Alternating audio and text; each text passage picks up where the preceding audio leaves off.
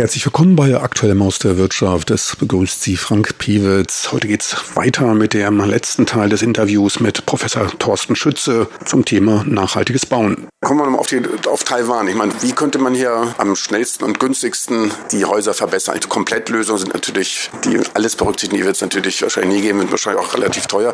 Weil wie könnte man hier in Taiwan am effizientesten den Wohnwert und auch den Energiestandard hier verbessern, also bei Gebäuden?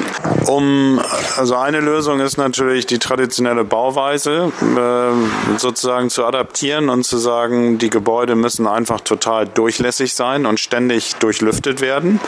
Das wäre eine Lösung, um, sag ich mal, ohne Energieaufwand äh, den Schimmel zu vermeiden. Dabei wäre man dann aber als Bewohner eben direkt den Temperaturschwankungen und auch der Luftfeuchtigkeit im Außenraum ausgesetzt. Man hätte also praktisch ein Innenraumklima, was so ziemlich dem Außenklima entspricht. Da das nicht immer den Komfort, Komfortanforderungen gerecht wird, insbesondere in unserer Gesellschaft, wo wir heute, naja, ein möglichst stabiles Innenraumklima haben wollen, also eine möglichst geringe oder sagen wir mal mittlere äh, relative Luftfeuchte und auch eine angenehme Temperatur, die sagen wir so im Rahmen 22 bis 25 Grad Celsius äh, sich befindet. Sie finden das ein bisschen kalt.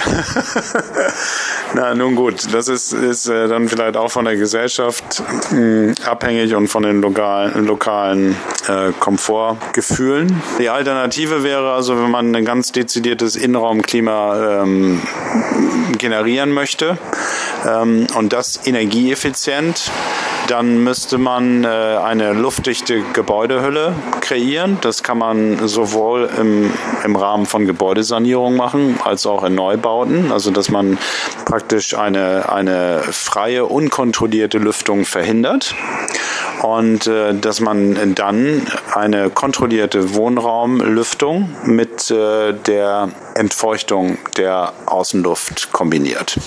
Das hätte den Vorteil, dass man bei einer, mit, bei einer mechanischen Lüftung den Luftwechsel sehr gut kontrollieren kann.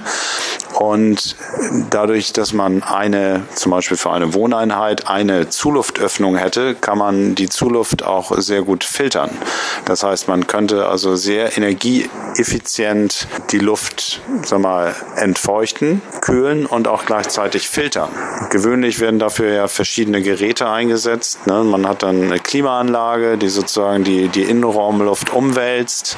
Äh, dann ist das aber nicht kombiniert mit einer Zuluft, mit einer mechanischen. Das heißt, man, man hat dann schlechte Luft drin, muss das Fenster öffnen, dann kommt die feuchte Luft, die warme, feuchte Luft wieder ins Gebäude, dann muss sie wieder nachgekühlt werden. Und genauso ist es dann mit der Feinstaubbelastung, die natürlich auch bei einer freien Lüftung direkt ähm, kommt der Staub dann ins Gebäude und dann bräuchte man wieder extra Geräte, Luftfilter, die auch wieder die Luft umwälzen, um die dann äh, zu reinigen. Das heißt, da freuen sich dann die Hersteller dieser Geräte, weil man also für jeden Anwendungszweck ein getrenntes Gerät bräuchte, aber im, im Grunde ist, ist es kein integrierter, äh, schlauer Ansatz, um das Innenraumklima zu verbessern.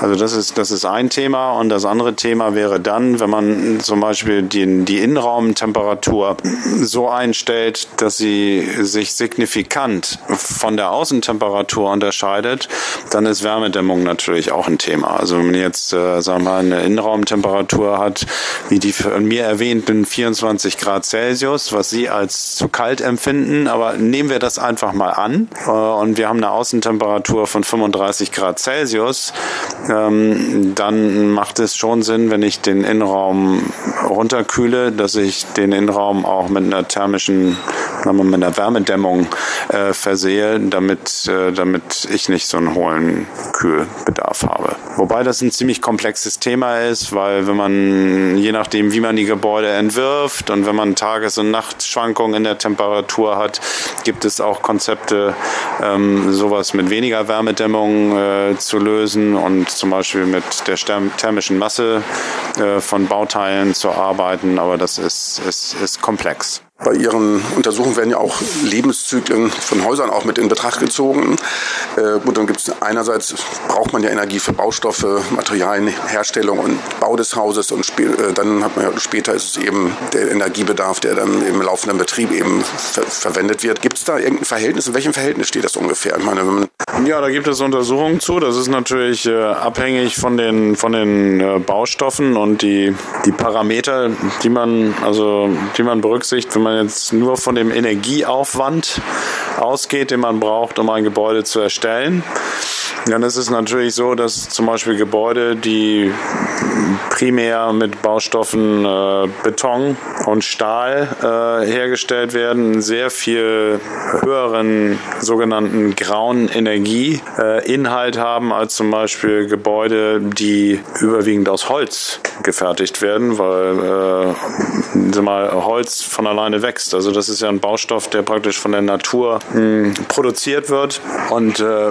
dann praktisch die Bearbeitung des Holzes äh, Energie benötigt. Aber bei, bei Beton müssen wir Zement, äh, der Zement muss hergestellt werden und beim Stahl, der muss auch äh, erstmal entweder recycelt werden, dann ist es ein bisschen energieeffizienter äh, oder muss aus Erzen gewonnen werden, hergestellt werden.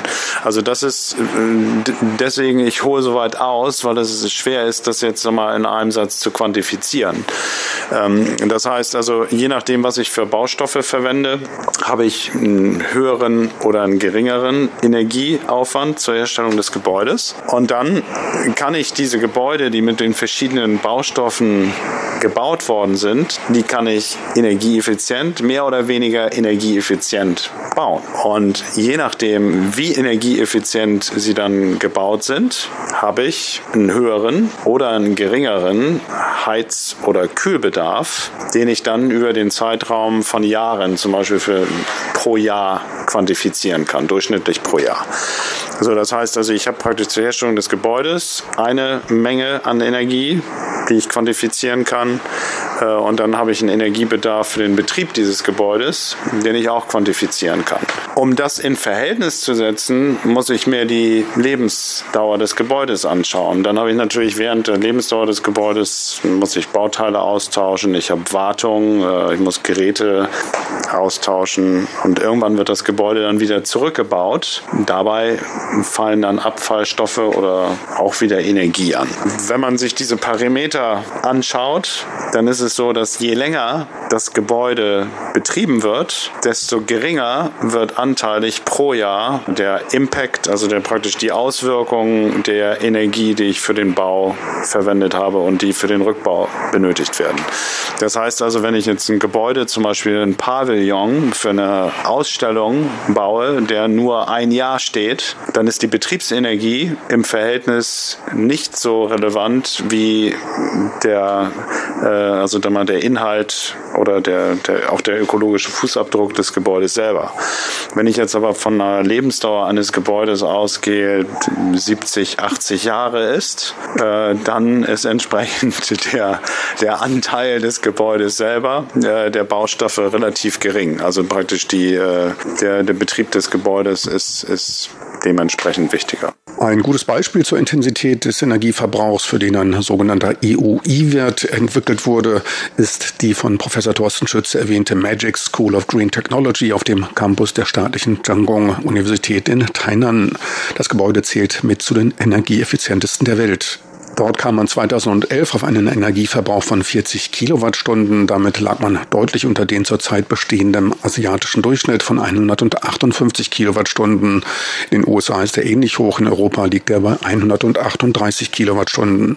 Eine relativierende Bemerkung muss allerdings gemacht werden. Schulen und Lehranstalten weisen generell einen geringeren Energieverbrauch wie zum Beispiel dicht besetzte Büros, in denen hunderte von Computern laufen, auf. Die Magic School ist Forschungszentrum für grüne Gebäude und das erste energiesparende CO2-emissionsfreie Gebäude in Taiwan wurde mehrfach von verschiedenen Zertifizierern ausgezeichnet. Das Schöne dabei, trotz der geringen Kosten im laufenden Betrieb sind die Erstellungskosten des Gebäudes mit herkömmlichen Anlagen vergleichbar.